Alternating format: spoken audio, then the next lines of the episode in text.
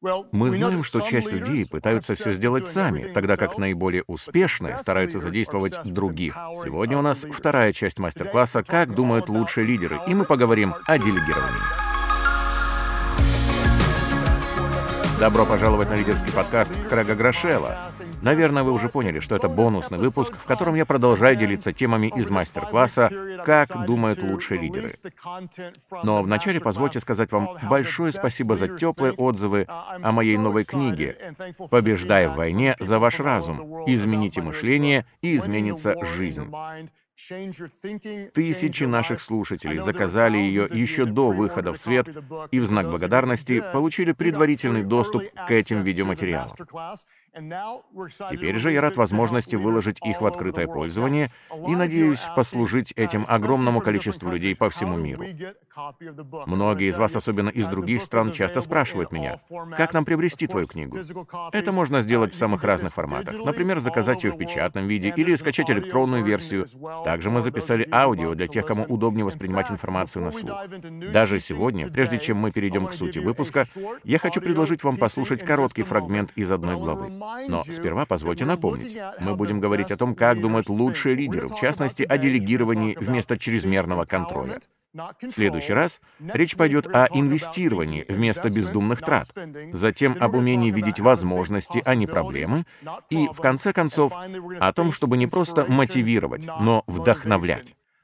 Поэтому я хотел бы сразу попросить вас зайти на наш сайт leaderство.life.church и подписаться на рассылку моих конспектов к каждой из этих тем. Там вы найдете вопросы для обсуждения и практические задания. Кроме того, если вы еще не в курсе, все наши выпуски можно смотреть и на Ютубе. Правда, в связи с бонусными материалами мы немного изменили график их выхода. Так что будьте внимательны. Обязательно подпишитесь и нажмите колокольчик, чтобы получать своевременные оповещения. Сейчас перед нами новый контент, но вначале давайте послушаем отрывок из книги «Побеждая в войне за ваш разум». Глава вторая. Становление воина. Представьте, что вы оказались за партой и собираетесь ознакомиться с курсом «Основы контроля над мыслями». Ваш преподаватель — апостол Павел, и его книги открывают нам библейский взгляд на войну, который происходит в наших умах. Возможно, вы удивитесь, но некоторые из этих текстов были написаны в тюрьме, в буквальном смысле за закрытой дверью. Однако, хотя тело Павла находилось за решеткой, его разум оставался полностью свободным. Каким образом? Благодаря тому, что он научился пленять свои мысли, причем задолго до того, как стал пленником, оказавшись в камере. Апостол ясно осознавал две истины, которые стоит усвоить и нам. Первая — главная битва всегда происходит в уме. Вторая — наши мысли формируют нашу жизнь. Поэтому нужно вовремя взять их под свой контроль. Однако Павел далеко не всегда побеждал в подобных сражениях. Посмотрите, о чем он говорит в 7 главе послания к римлянам, стихи с 15 по 24. «Ибо не понимаю, что делаю, потому что не то делаю, что хочу, а что ненавижу, то делаю. И если же делаю то, чего не хочу, то соглашаюсь с законом, что он добр, а потому уже не я делаю то, но живущий во мне грех. Ибо знаю, что не живет во мне, то есть в плоти моей, доброе. Потому что желание добра есть во мне, но чтобы сделать оное, того не нахожу. Доброго, которого хочу, не делаю, а злое, которого не хочу, делаю. Если же делаю то, чего не хочу, уже не я делаю то, но живущий во мне грех. Итак, я нахожу закон, что, когда хочу делать доброе, прилежит мне злое. Ибо по внутреннему человеку нахожу удовольствие в законе Божьем. Но в членах моих вижу иной закон, противоборствующий закону ума моего и делающий меня пленником закона греховного, находящегося в членах моих. Бедный я человек. Не похоже на того, кто может управлять своими мыслями. И хотя мы прекрасно понимаем, о чем он говорит, такое признание из уст великого апостола звучит немного странно. Однако обратите внимание на другие слова Павла, 4 глава послания к филиппийцам, стих 12. «Умею жить и в скудости, умею жить и в изобилии, научился всему и во всем». А вот это уже совсем другое дело. Очевидно, что Павел пережил разительную перемену, и это меня ободряет. Ведь порой мои мысли точно так же выходят за рамки. Мой разум срывается с катушек. Я чувствую отчаяние, сражаюсь с навязчивыми желаниями, так, будто разрываюсь на части. И это утомляет. Я борюсь с самим собой, а затем сам перед собой сдаюсь. Хотя, если честно, Такое случается с каждым из нас. Не правда ли? Вы не хотите волноваться, но все равно тревожитесь. Пытаетесь верить в лучшее, но скатываетесь в негатив. Как говорил Павел, «доброго, которого хочу, не делай». Эта ежедневная война изматывает нас. Тем не менее, апостолу удалось ее выиграть. Он говорит, «Я научился», а это значит, что у нас тоже есть такой шанс. Как же он победил в войне за свой разум? И как это сделать нам? Павел пишет, Ибо мы, ходя во плоти, не по плоти воинствуем. Оружие воинствования нашего не плотские, но сильное Богом на разрушение твердынь. Ими не спровергаем замыслы и всякое превозношение, восстающее против познания Божия, и пленяем всякое помышление в послушание Христу. 2 Коринфянам, глава 10, стихи с 3 по 5.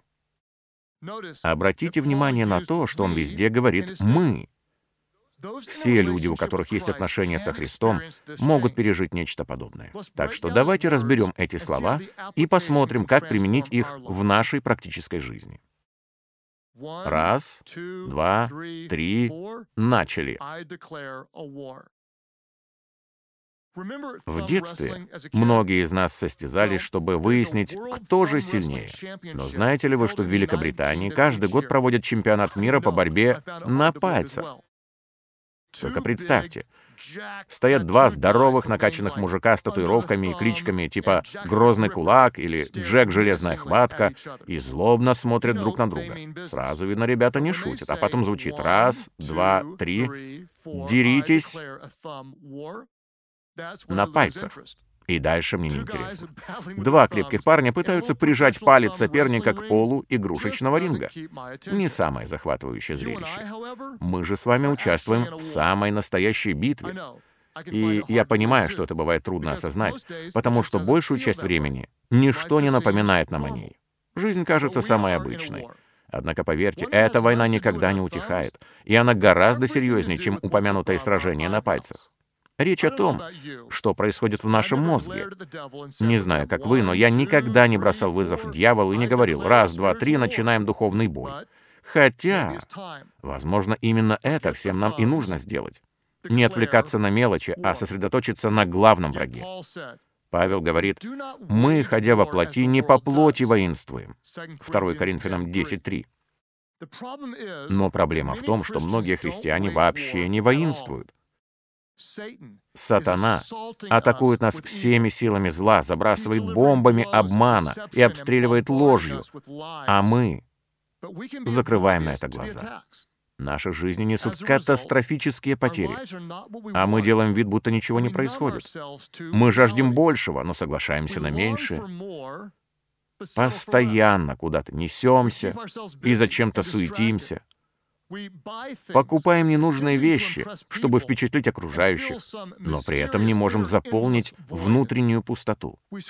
Бездумно листаем ленты социальных сетей и чувствуем себя отверженными, забытыми и никому не нужными, по сравнению с тем, как же ярко и красочно все у других. Стараемся улыбаться, но душа изнывает от ран. А в итоге терпим одно поражение за другим. Возможно, вы помните, что Соединенные Штаты Америки не сразу вступили во Вторую мировую войну.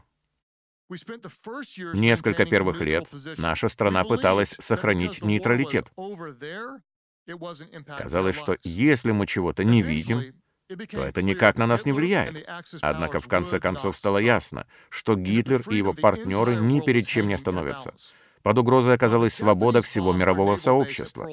Последней каплей стало нападение японцев на наш флот в Перл-Харборе.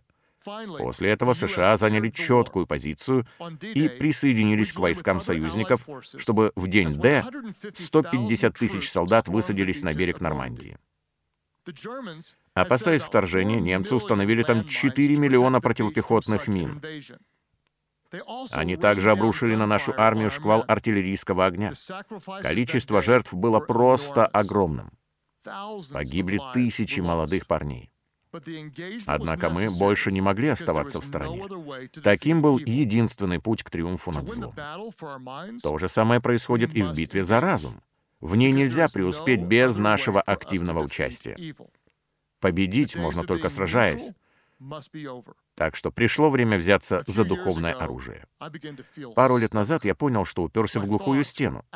Мои мысли вышли из-под контроля. Готовясь к воскресной проповеди, я думал, прошлое богослужение было недостаточно хорошим, и это тоже явно обречено на провал.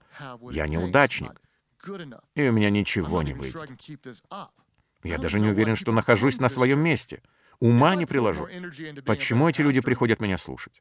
Когда я прилагал больше усилий, чтобы быть лучшим пастором, казалось, что я терплю крах как муж и отец. А когда я больше старался ради своей семьи, то чувствовал, что разочаровываю Бога и подвожу членов моей церкви. Мой мозг был заполнен множеством противопехотных мин, а сверху вдобавок сыпался град снарядов. Я постоянно думал о собственных слабостях, хоть и понимал, что эти мысли ведут меня не туда, куда я хочу. В итоге я решил «довольно». Мне нужно что-то сделать. Наступило время вступить в сражение. Раз, два, три. Я объявляю войну за свой разум.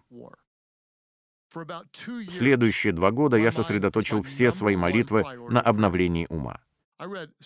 Я прочитал об этом столько книг, что попросту сбился со счета. Кроме этого, у меня были серьезные консультации с психологами, доверенными друзьями и наставниками. В итоге я обнаружил и начал использовать инструменты, которые позволили добиться двух целей. Пересмотреть привычные сценарии своих мыслей и откорректировать их траекторию. Одним словом, я осознал, что если и дальше буду игнорировать это противостояние, то потерплю в нем сокрушительное поражение. И так я решил изменить свое мышление, и это изменило всю мою жизнь. Разрушение твердынь. Твердыня — это обман, в который мы соглашаемся поверить и на котором затем строим свои жизни. Павел говорит, оружие воинствования нашего — сильное Богом на разрушение твердынь. 2 Коринфянам 10.4. Поэтому нам нужно искоренить из своего ума любую ложную идею. В греческом языке это слово «ахерома», и его также можно перевести как «крепость». В древности твердыней называли замок, построенный в наивысшей точке населенного пункта. Эту цитадель обычно ограждала мощная стена до 6 метров в ширину. И даже во время войны, когда враг атаковал города, твердыни оставались защищенными и неприступными. Обычно там прятались политические лидеры, которые опасались похищения и гибели. Так вот, апостол сравнивает наши заблуждения с такими крепостями. Причем, чем дольше мы в них находимся, тем сильнее и выше становятся окружающие стены. Мы настолько привязываемся к определенным мыслям, что буквально срастаемся с ними. Внешне эти взгляды кажутся нам непоколебимыми и создают иллюзию безопасности, но при этом они также надежно ограждают нас от истины. Такие твердыни могут возникнуть как в разуме, так и в эмоциях, но суть у них одна и та же — обманчивое восприятие реальности. Я уже говорил вам, что раньше считал себя недостаточно способным, умным или успешным. Я думал, что мне нужно постоянно доказывать другим, что я чего-то стою. Вы можете сказать, Крэг, но ты же был пастором, ты читал Библию и понимал, что Бог не требует зарабатывать свое благоволение. Иисус уже совершил все, с чем не справились мы. Крэг, ты же знал, что Господь любит тебя таким, как ты есть, и это единственное, что имеет значение. В ответ я скажу, вы абсолютно правы. Я все это знал. Более того, я об этом проповедовал. Но где-то глубоко внутри я думал, что это касается всех, кроме меня самого. Я знал правду, но она не могла проникнуть сквозь стены моих твердынь. Мои ложные убеждения удерживали меня от познания этой истины. Я по-прежнему верил дьявольскому обману о своей неполноценности, и потому все время пытался самоутвердиться. Эта ложь влияла на мою жизнь так, будто она являлась правдой. И да, при всем этом я был пастором и обучал других. Соломон предлагает нам очень важный совет, который стоит использовать в такой войне. В книге притчи 21.22 сказано, «Мудрый входит в город сильных и не спровергает крепость, на которую они надеялись». Если вы решились атаковать город, то не забудьте захватить и крепость. Если не справиться с этой наиболее сложной задачей, то противник со временем восстановит свой контроль над местностью. Лидеры, которые спрятались за высокими стенами, снова проявят себя. Поэтому обязательно разрушьте твердыню. Кстати, наше слово «разрушать» переведено с греческого «катарео». Это понятие использовалось, чтобы описать снос здания с применением очень большой силы. Оно также имеет значение «сравнять с землей», разбить в прах, полностью уничтожить. Возникает вопрос. А где же мне и вам взять орудия, которые будут достаточно мощными, чтобы добиться такого результата? Хорошая новость. У Бога есть все, что для этого нужно. И Он готов нам помочь. Апостол Павел пишет об этом в первой главе послания к Ефесянам с 19 по 20 стих как безмерно величие могущества Его в нас, верующих по действию державной силы Его, которую Он воздействовал во Христе, воскресив Его из мертвых. Это невероятно. Мы можем рассчитывать на ту же силу, которая воскресила Христа из мертвых. Только подумайте об этом. Мы имеем доступ к той же сверхъестественной и животворной мощи, которая отвалила камень от гроба. Она способна изменить наш разум, обновить наши мысли и принести победу в битвах. Если Бог воскресил своего Сына, то что ему стоит восполнить все наши нужды? Именно эту же силу Он предлагает сегодня тебе и мне. Разве это не чудо? Нам дарована величайшая благодать, так что не спешите сдаваться. Поднимите взгляд выше. Что является вашей твердыней? Какой обман ограничивает вас? Что мешает вам сделать следующий шаг веры? Какой сценарий мышления не допускает вас к жизни в свободе и радости? Запомните, вы не сможете победить то, что не смогли определить. Выясните, какие ложные идеи стали вашими крепостями. Осознайте, что они негативно влияют и на вас, и на других людей. Неужели вы не видите, что живете в плену заблуждений, которые сковывают вас, прикидываясь правдой? Хотите изменить свою жизнь? Измените то, как вы мыслите. Разрушьте каждую твердыню. Настоящие перемены начинаются не с поведения, даже если вы временно попытаетесь себя сдерживать, все снова вернется на круги своя. Именно потому христианство — это не просто улучшение наших поступков, а преобразование всей нашей жизни. Думаю, каждый из нас сталкивался с разочарованиями в этой сфере. Например, когда вы обещали себе начать с чистого листа сразу после Нового года, или принимали решение что-то прекратить, похудеть, бросить курить, больше молиться, перестать орать на своих детей — Обычно стартового энтузиазма хватает всего на несколько недель, а затем мы снова возвращаемся к привычным настройкам по умолчанию. Почему это происходит? Потому что мы не добираемся до корня проблемы, лжи, в которую ранее поверили. Стремление изменить ситуацию словно завоевание города. Но затем обязательно нужно докопаться до сути и искоренить обман, то есть разрушить крепость, твердыню. Нам необходимо и то, и другое, но чтобы достичь успеха на каждом этапе потребуется Божья сила. Мы не сможем выиграть без Его помощи и Его поддержки. Итак, у меня есть хорошая новость, которая вначале покажется плохой. Готовы? У вас нет того, что нужно для победы. Кстати, у меня тоже. Вы знаете это, поскольку уже не раз пытались изменить свое мышление, пробовали исправить свою жизнь и делали все, что от вас зависело. Но затем вы снова и снова откатывались на предыдущие позиции, продолжали поступать так, как не хотели, и наоборот, не придерживались того, что считали правильным. Точно, как говорил об этом апостол Павел. Вы не справляетесь и терпите поражение.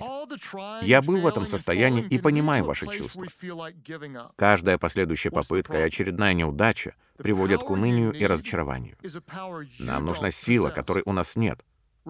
И потому надежда на себя разбивается в дребезги, а результаты всех стараний оказываются весьма поверхностными. Мы имеем дело с коварным духовным врагом, который окопался за многократно укрепленными стенами. Этот соперник невероятно грозен и опасен. Противостать ему, рассчитывая на свои возможности, все равно, что выйти на Годзиллу с мухобойкой. И так нам катастрофически необходима сила, которой у нас нет. Нужно просто принять этот факт, как бы трудно это ни было. Лично мне это далось очень и очень непросто. Я привык быть независимым, пробивным и самодостаточным. Мне казалось, что признание своей неспособности справиться с мыслями — недопустимая слабость. Однако я ошибался. На самом деле, чтобы увидеть свою ограниченность, нужна немалая смелость и честность. Мне нужна сила, которой у меня нет. Однажды после сильной метели я решил откопать свою машину из-под снега и попытался расчистить выезд на улицу. Но в итоге, после двух часов напряженного труда, мне удалось пробить лишь скромную тропинку. И тут, как раз когда моя жена Эми была готова звонить 911, чтобы спасти мужа от обморожения, на горизонте появился сосед на тракторе. Да-да, у него был собственный трактор. Не забывайте, что мы живем в Оклахоме. Буквально за пару минут, благодаря мощности своей техники, этот милостивый человек устранил все мои сугробы. И вы знаете, что я тогда понял? Мы склонны бороться с проблемами, усердно махая лопатой тогда как Господь предлагает воспользоваться трактором. Нам нужна сила, которой мы не обладаем, и все, что требуется, смиренно попросить и принять Божью помощь. Помните популярный ответ на вопрос «что такое глупость?» Продолжать делать то же самое, ожидая при этом других результатов. Если вы все испробовали, но ничего не сработало, остановитесь. Перестаньте ходить по кругу, надеясь, а вдруг повезет. С другой стороны, возможно, вам хочется опустить руки и прекратить борьбу. Это тоже не выход. Ведь тогда точно ничего не изменится. Не сдавайтесь. Выше головы. Поднимите глаза, потому что у вас есть великий и добрый Господь, который обладает всей необходимой силой и желает поделиться ею с вами. Итак, чтобы одолеть все твердыни, нужно обратиться к Нему. Будучи Его детем, вы имеете доступ к тому, чем владеет Небесный Отец. Расправьте плечи, посмотрите вверх и примите силу свыше, чтобы искоренить из вашего разума всякий обман и утвердить там Божью истину. Попросите Бога показать, какие из ваших взглядов являются ложными. Скажите ему, что хотели бы отвергнуть заблуждение и заполнить свой ум его правдой. А затем поблагодарите за то, что он выслушал вас. А теперь перейдем ко второй части мастер-класса «Как думают лучшие лидеры». Еще раз напоминаю, не забудьте подписаться на этот подкаст на любой удобной для вас платформе. Сегодня мы говорим о выборе делегирования вместо чрезмерного контроля. Нам не нужно удерживать все в ежовых рукавицах. Наша цель в другом — поднять новых лидеров, которые смогут отлично справляться со своей работой. Итак, перед нами вторая часть темы «Как думают лучшие лидеры». Мы уже не раз говорили о том, что наша жизнь течет туда же, куда стремится наш разум. То же самое можно сказать и о лидерстве. Оно всегда движется в направлении, заданном самыми частыми мыслями. Иными словами, то, как вы мыслите, определяет то, как вы ведете за собой других. Поэтому я хочу поговорить об одной из самых распространенных ошибок, блокирующей множество потенциальных возможностей. Вот одно из самых популярных заблуждений, которому верит огромное количество лидеров. И я допускаю, что это происходит и с вами, как минимум в какой-то из сфер вашей деятельности. Итак, мы склонны ошибочно полагать, хочешь сделать хорошо, сделай это сам. Не так ли? Вы любите свою организацию, вы посвятили жизнь воплощению ее миссии, вы придерживаетесь наивысших стандартов, а значит, если кто-то и может сделать что-то правильно, то это вы сами. Но давайте сделаем шаг назад и посмотрим на это с более широкой перспективы. Если вы чувствуете себя уставшим, истощенным и измученным, то, скорее всего, переоцениваете степень своей незаменимости. И вот в чем загвоздка. Каждый раз, когда вы преувеличиваете собственную важность, вы неосознанно унижаете способности тех, кто находится рядом. А это приводит к еще большей проблеме. Когда люди понимают, что их недооценивают или недостаточно им доверяют, они либо перестают расти и развиваться, либо подыскивают себе другое место. Это невероятно важно. Поэтому давайте я повторю это снова. Каждый раз, когда вы преувеличиваете собственную важность, вы неосознанно унижаете способности тех, кто находится рядом. И если вы им не доверяете, не делитесь с ними полномочиями, не верите в них, они либо перестают расти, либо думают, куда можно уйти. И именно поэтому нам, как лидерам, нужно изменить образ своего мышления. Вместо того, чтобы пытаться все проконтролировать, начните думать о том, как делегировать другим. Почему? Потому что если вы считаете себя незаменимым, если вы единственный, кто может со всем справиться, вы быстро превратитесь в потолок развития своей организации. И это очень распространенная ловушка.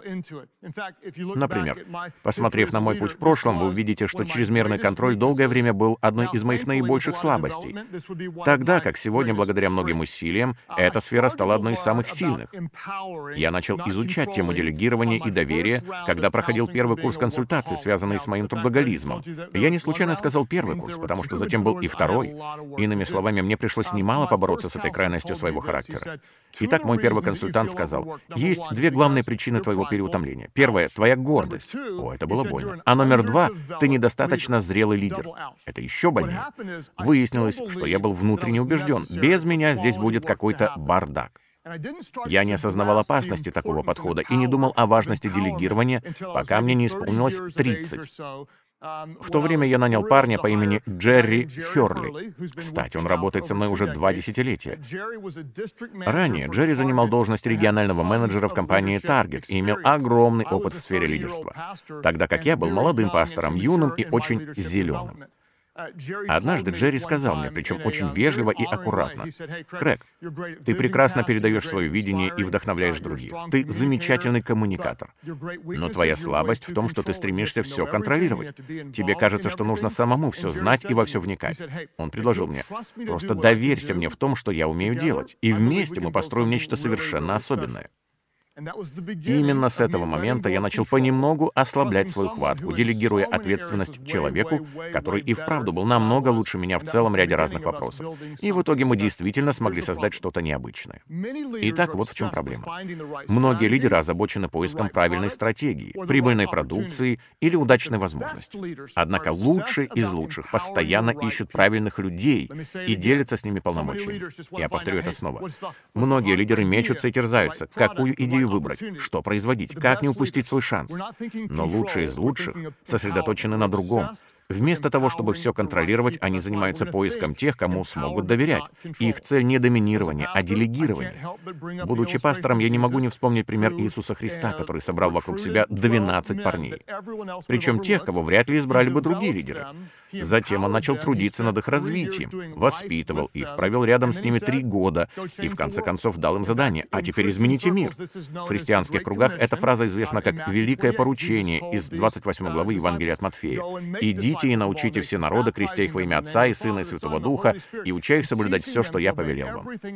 Эта небольшая иллюстрация ярко показывает две важных составляющих процесса. Какие? Номер один. Ясная коммуникация. И это то, что обязательно потребуется от каждого из нас. И номер два — доверительные отношения. То есть, я прошу тебя за это взяться, потому что доверяю тебе и считаю, что ты справишься. Посмотрев на это под более широким углом, можно сказать, что Иисус показал им, что делать. Идите и научите, и где это делать. Во всех народах крестя их. Он был предельно конкретен, отвечая на вопросы «что» и «где», но оставил свободу в том, как они это осуществят. Мне очень нравится такой подход. Это комбинация ясной коммуникации и доверительных отношений. Вот что я от тебя ожидаю. При этом ты можешь сам решить, как именно придешь к нужному результату. Теперь вы можете спросить, но как я узнаю, что могу кому-то доверять? Конечно, вокруг меня есть и другие лидеры, но я не уверен, что они достаточно подготовлены. Готовы ли вы услышать очень честный и прямой ответ? Итак, вопрос. Как мне узнать, что человеку можно доверять? Ответ. Лучший способ понять, можно ли на кого-то положиться, просто сделать это. Только так. Поэтому Джерри спросил, поверишь ли ты мне? Я это сделал, и с этого началось множество перемен в нашей организации. Конечно же, этот путь непростой. И причина трудностей в следующем. Вы можете думать, они никогда не выполнят работу так же качественно, как я. Вначале так и будет. Но лидеры должны мыслить иначе. Сейчас они не способны сделать все так же, как я. Но впоследствии правильно подобранные люди намного превзойдут меня. Вот что нам всем нужно усвоить. Либо мы все контролируем, либо растем. Третьего не дано. Именно поэтому лучшие из лучших рассуждают не так, как остальные. Когда речь идет о делегировании, передаче ответственности и доверии, они говорят, «Я не просто даю подчиненным очередное задание». Эти лидеры смотрят по-другому. Я предоставляю им возможность стать лучше. Иными словами, настоящая победа не в том, чтобы люди выполнили поручение, а в том, чтобы они еще выше поднялись в своем развитии. В чем здесь разница? Большинство руководителей просто дают задания. Вот что нужно сделать. Однако лучшие из лучших идут дальше. Они делегируют не работу, а полномочия. Делегируя задачи, вы воспитываете последователей, тех, кто будет в точности исполнять ваши указания. Им не надо ничего придумывать, включать воображение, проявлять творческие способности. Итак, делегируя задачи, вы воспитываете последователей. А делегируя полномочия, взращиваете новых лидеров. Чтобы применить это на практике, потребуется следующее. Переместить принятие большинства решений на более низкие уровни вашей организации. То есть, так часто, как это только возможно, когда кто-то приходит к вам и спрашивает, что делать, передавайте им ответственность. Говорите, разберись с этим сам. Я доверяю тебе. Я могу рассказать тебе, как это сделать, но считаю, что ты можешь применить собственную интуицию, идеи и таланты. Допустят ли они ошибки? Несомненно. Но, как по мне, если и промахиваться, то лучше делать это, будучи активным, движимым верой и устремленным к развитию, а не равнодушным и боящимся попробовать что-либо новое. Вы скажете, а что, если я не настолько доверяю своей команде? Извините, но я снова наступлю на больную мозоль. Если вы не доверяете своей команде, то дальше одно из двух. Либо вы неправильно выбрали этих людей, либо у вас неправильное мышление. Но так или иначе проблема заключается в вас самих. Итак, что нам уже известно? Сила вашей организации зависит не от вашей способности все проконтролировать, а от того, кому именно вы отважитесь передать часть своих полномочий. Поэтому нам нужно думать не так, как это делают остальные. Еще раз, сила вашей организации зависит не от вашей способности все контролировать. Запомните это. Она зависит от того, с кем вы поделитесь своими полномочиями. Итак, что нам нужно изменить? Перестать все контролировать, контролировать и еще раз контролировать. Вместо этого давайте делегировать, делегировать и снова делегировать. Многие лидеры хотят все делать сами, тогда как лучшие из лучших стремятся доверять и задействовать других. Надеюсь, что этот выпуск был вам полезен. Если это так, пожалуйста, поделитесь им с вашими друзьями и пригласите их в наше лидерское сообщество. Если вы отметите меня в своих публикациях, и мы это заметим, то сможем сделать их репост. Также хочу напомнить вам о моей книге «Побеждая в войне за ваш разум». Возможно, вы захотите кому-то ее подарить, сделав этим вклад в развитие другого человека. В следующий раз я продолжу излагать бонусный материал. Нас ждет третья часть мастер-класса «Как думают лучшие лидеры». В завершение действуйте с искренним посвящением, демонстрируйте наивысшие стандарты, но при этом оставайтесь самим собой. Не превратитесь в чью-то копию, ведь люди скорее пойдут за тем, кто будет настоящим, чем за тем, кто всегда прав.